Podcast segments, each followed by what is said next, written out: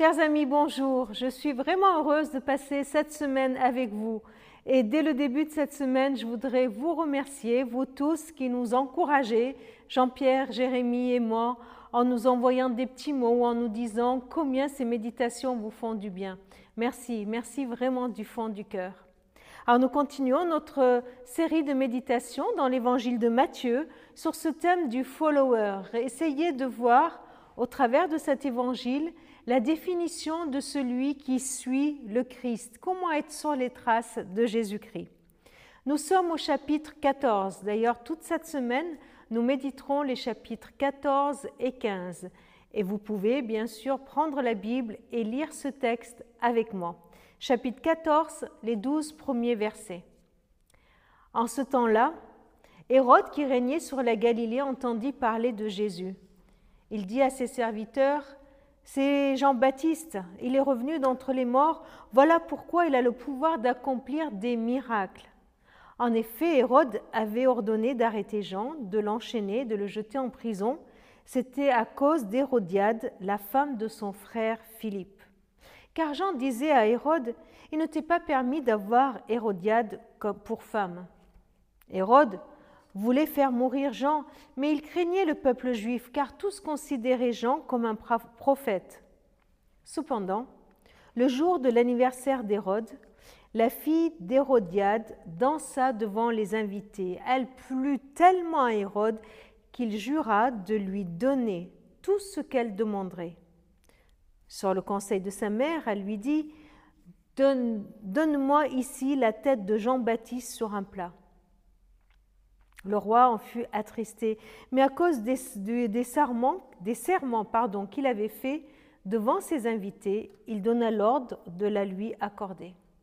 Il envoya donc quelqu'un couper la tête de Jean-Baptiste dans la prison. La tête fut apportée sur un plat et donnée à la jeune fille qui la remit à sa mère. Les disciples de Jean vinrent prendre son corps, l'enterrèrent, puis ils allèrent annoncer à Jésus ce qui s'était passé. Ce récit est sombre. Hein. il est sombre et il est là pour nous montrer aussi le cœur tortueux de l'être humain. On voit un Hérode qui culpabilise. Il a peur. Il a entendu parler de Jésus qui fait des miracles et il croit que c'est Jean-Baptiste qui est revenu d'entre les morts. C'est dire qu'il croit que Jean-Baptiste n'est pas quelqu'un d'ordinaire, n'est pas un être humain comme un autre, qu'il doit être vraiment un prophète. Ben oui, Jean-Baptiste reprochait à Hérode de prendre la femme de son frère, il lui reprochait sa conduite. Mais on voit que au lieu que Hérode soit repris, au lieu que lui et Hérodiade se remettent en question, il préfère taire la voix qui dénonce leurs mauvaises actions.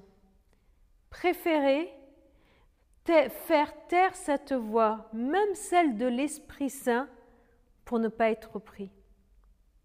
Et, pour cela, il accepte d'aller encore plus loin dans le mal.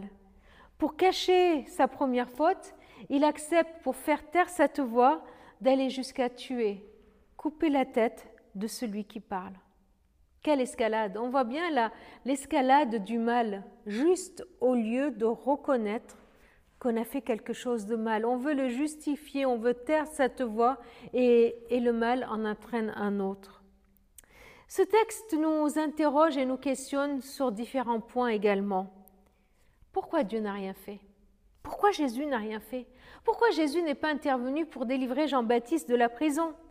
On voit quelques, quelques versets avant qu'il a envoyé les serviteurs des, des disciples rassurer Jean-Baptiste en prison. Pourquoi Jésus n'a rien fait? Pourquoi ce martyr de Jean-Baptiste? Et là, en guise de, de réponse, peut-être, je, pense à ces versets qu'on trouve dans Hébreu 11. Hébreu 11 qui nous relate, enfin qui nous fait la liste des hommes et des femmes de foi. Et à la fin, il nous est dit, au verset 38, Le monde n'était pas digne de ces gens-là. Ils erraient dans les déserts et les montagnes, ils vivaient dans les cavernes et les trous de la terre. Voilà une description de Jean-Baptiste. Ils ont tous été approuvés par Dieu à cause de leur foi. Et pourtant, ils n'ont pas obtenu ce que Dieu avait promis. En effet, Dieu avait prévu encore mieux pour nous. Il n'a pas voulu qu'ils parviennent sans nous à la perfection. Le monde n'était pas digne de ces gens-là. Le monde n'était pas digne de ces héros de la foi. Jean-Baptiste faisait partie de ces héros de la foi qui a terminé sa mission et Dieu l'a repris. Voilà, tout simplement.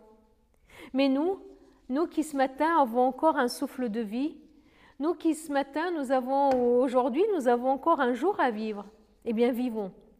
Vivons ces heures qui sont devant nous pleinement, en croyant que Dieu nous donne ce temps pour continuer comme Jean-Baptiste à prêcher l'arrivée, la venue du royaume de Dieu, à être témoin, à être témoin que le royaume est là en préparant le chemin pour Jésus, à continuer à être ancré dans la foi, qu'on soit en prison ou en pleine liberté, que qu'on subisse l'opposition, la pression, comme l'a fait Jean-Baptiste ou pas.